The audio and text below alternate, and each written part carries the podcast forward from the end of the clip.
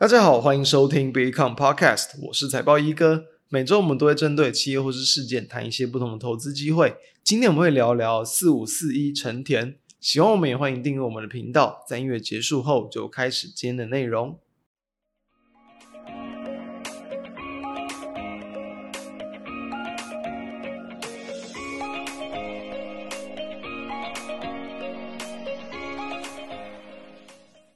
这周以来，我们台湾的这种军工啊、国防概念股可以说是表现的相当强劲。那尤其是在就是本周二，就是这个台湾的二六三四汉翔。然后跟这种通用电气航空 GE 就签下了针对在他们的这个 LEAP 系列的这种发动机零组件的订单。那这个订单是从二零二六年开始有十年，然后同时是超过三百五十亿元的一个长约的订单。那也让这种台湾的这种国防航空概念股在后续表现可以说是非常的强势。从汉翔来看，在这样的一个消息之后的两个交易日都是攻上涨停。那我们今天去谈论的主角。四五 C 的成田在这两天也是上涨超过十七趴，所以说其实哦不只是单单因为这样的一个事件而去带出这样的一个股价强势。其实从前一阵子，包括像这个小英总统去跟美国代表会面，那又或者是说就是说这个巴菲特嘛，在去年有去这个买进台积电，然后呢市场一度去想说，哎会不会在巴菲特的投资逻辑来说，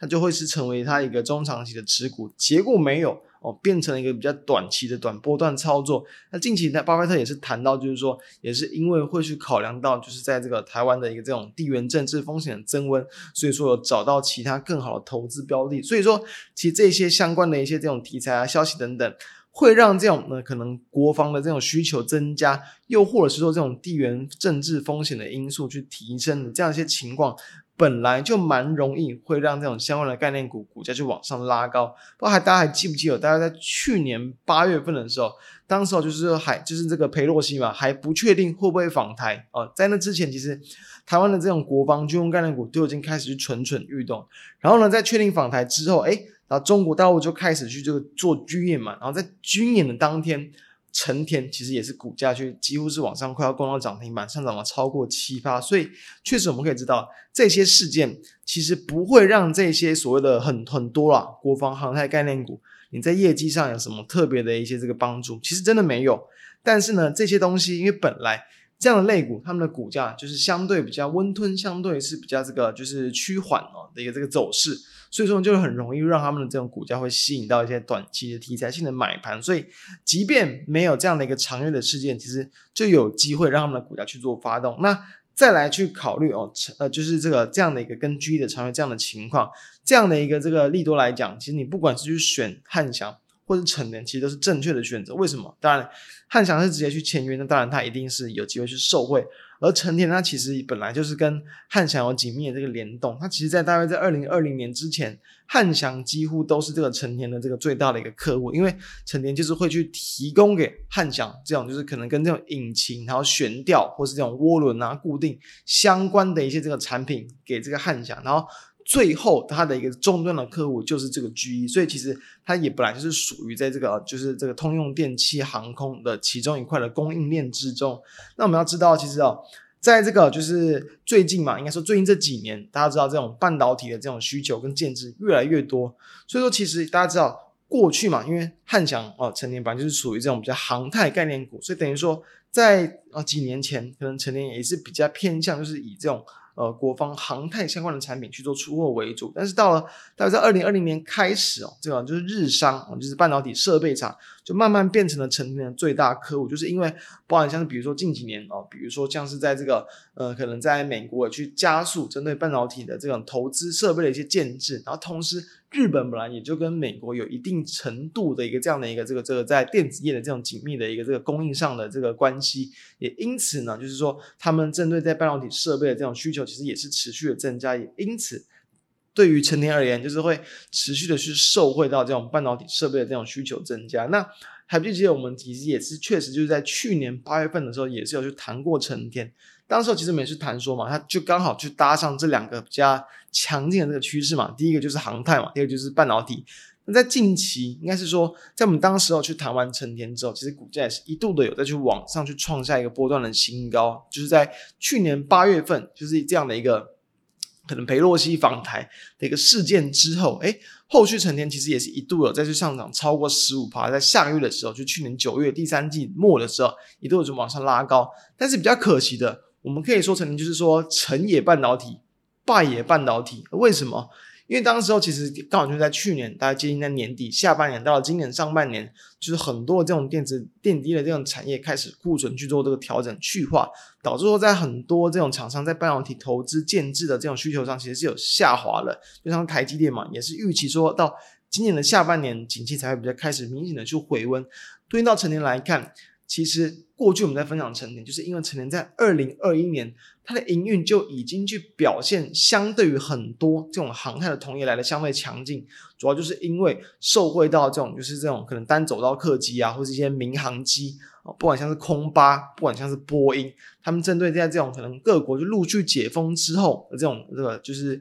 呃民航机的这个需求就开始增加，也让成田在这个可以说是两年前开始营运期就已经开始表现的慢慢的就回温去增加，但是呢，就到它去年第三季第四季之后，到了目前就是营运就变得比较平淡。我认为这主要也是因为跟哦就是在半导体相关的这个营运比重成为了它的一个。最大的一个这个就是营运的营收比重，但是呢，这块市场又刚好营运变得比较低迷，所以导致说后续其实可以看到，从去年第三季以来，股价几乎就是一度拉高，又再压回，回到这个年线附近，慢慢的、慢慢的往上垫高，就直到是本周哦这样的一个大订单的这个消息去做激励，也才顺利的在今天就我们录制当日啊，四月十三号礼拜四才去突破了去年第三季的一个这个前高点，所以确实可以就是说是呢，股价也是因为这种半导体设备的需求比较低迷，让它的营运跟股价都是在一个比较相对，在一个走一个比较横向区间，然后平缓的程度。但我们要知道。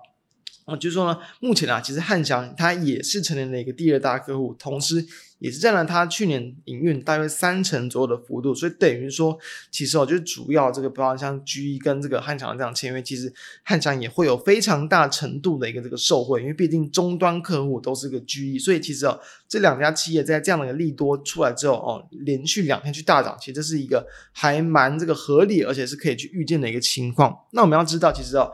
后续的一个就产业方向来去看，其实，在航太产业的部分，其实这我认为这没有什么太大的改变。就是说呢，像是波音，他们其实自己也是预期说，在明年哦，他们的一个整体的一个这个，尤其波音七三七 MAX 的产能，可以去回到就是之前在这种疫情爆发之前的一个生产的一个这个水平。同时呢，在一些这种一些呃，他们的总体的产能啊，其实也是在今年就预期可以去超过，就是当时候在疫情爆发之前。的一个这样的一个产能的一个水平，等于说，确实就是说，这个产业的一个出货的动能确实是持续稳定的一个这个增温，然后像是这个空中巴士的一个这个交际的数量，其实也是预期说会有明显的一个这个增加。在我们半导体设备来去看，其实就是说呢，因为目目前要知道嘛，其实不管是设备，或者是在前阵子炒了很凶的这种什么 AI 哦，或细材的一些概念股、细制材，就是说呢，他们针对这种比较不管是客制化。或是更高的这种精密度，更关键的一些这种技术，或者是零组件，其实